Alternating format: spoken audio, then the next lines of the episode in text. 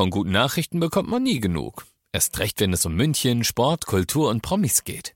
Lesen Sie selbst gute Nachrichten. Heute in der Abendzeitung und auf abendzeitung.de. Abendzeitung. Die ist gut.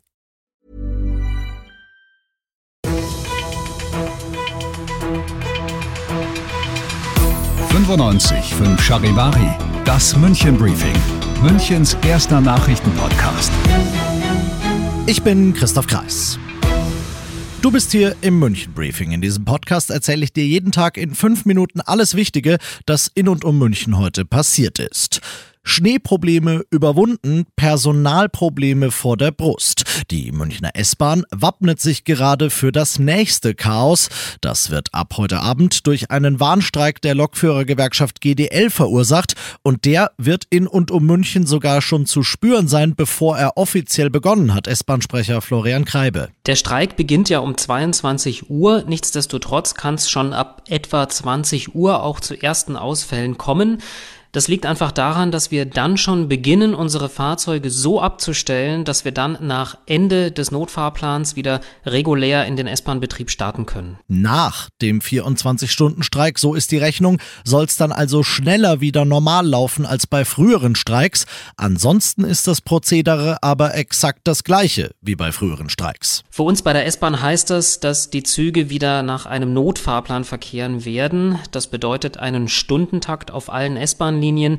Einzige Ausnahme ist die S8, die ist zwischen Pasing und Flughafen im 20-Minuten-Takt unterwegs. In Sachen Fernzüge von und nach München Hauptbahnhof geht die Bahn unterdessen davon aus, dass über 80 Prozent ausfallen werden. Immerhin, dieser Streik ist laut der GDL der letzte bis mindestens 7. Januar. Alle weiteren Infos auf charivari.de.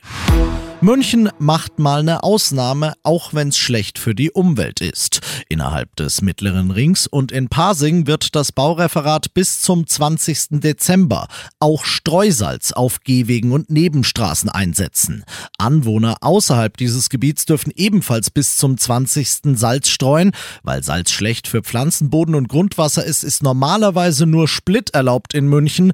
Um Fußgänger vor dem Ausrutschen zu schützen bei dieser Glätte, muss es aber aber eben sein, sagt Oberbürgermeister Reiter. Du bist mittendrin im München-Briefing und wie du es kennst, nach den ersten München-Themen schauen wir, was war in Deutschland und der Welt heute wichtig.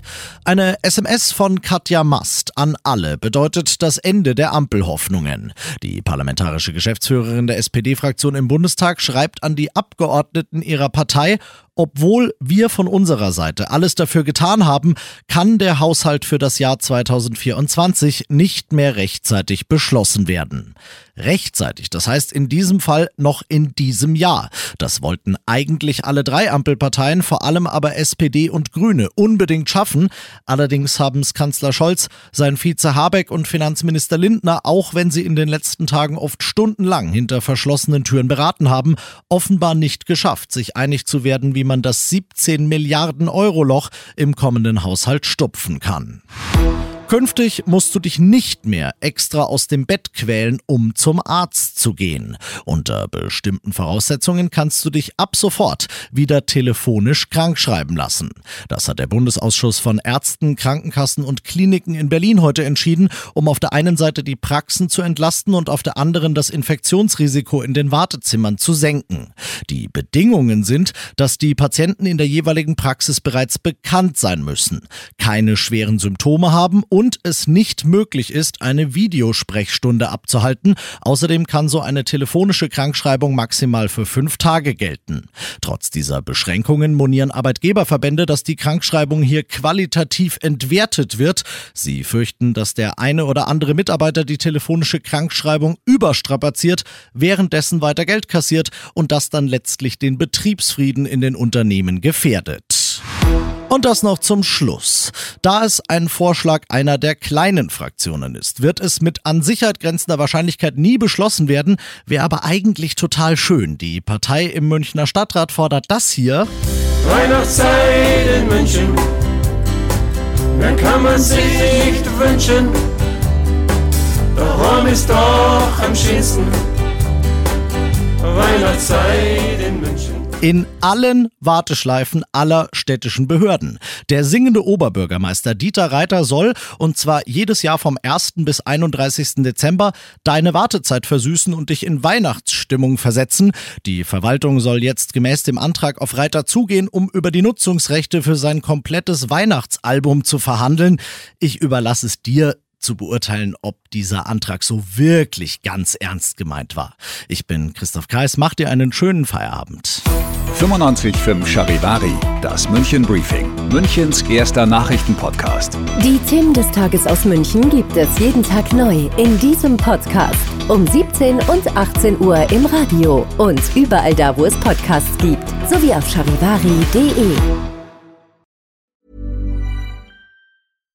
Hi, I'm Daniel, founder of Pretty Litter. Cats and cat owners deserve better than any old fashioned litter. That's why I teamed up with scientists and veterinarians to create Pretty Litter. Its innovative crystal formula has superior odor control and weighs up to 80% less than clay litter. Pretty Litter even monitors health by changing colors to help detect early signs of potential illness. It's the world's smartest kitty litter. Go to prettylitter.com and use code ACAST for 20% off your first order and a free cat toy. Terms and conditions apply. See site for details.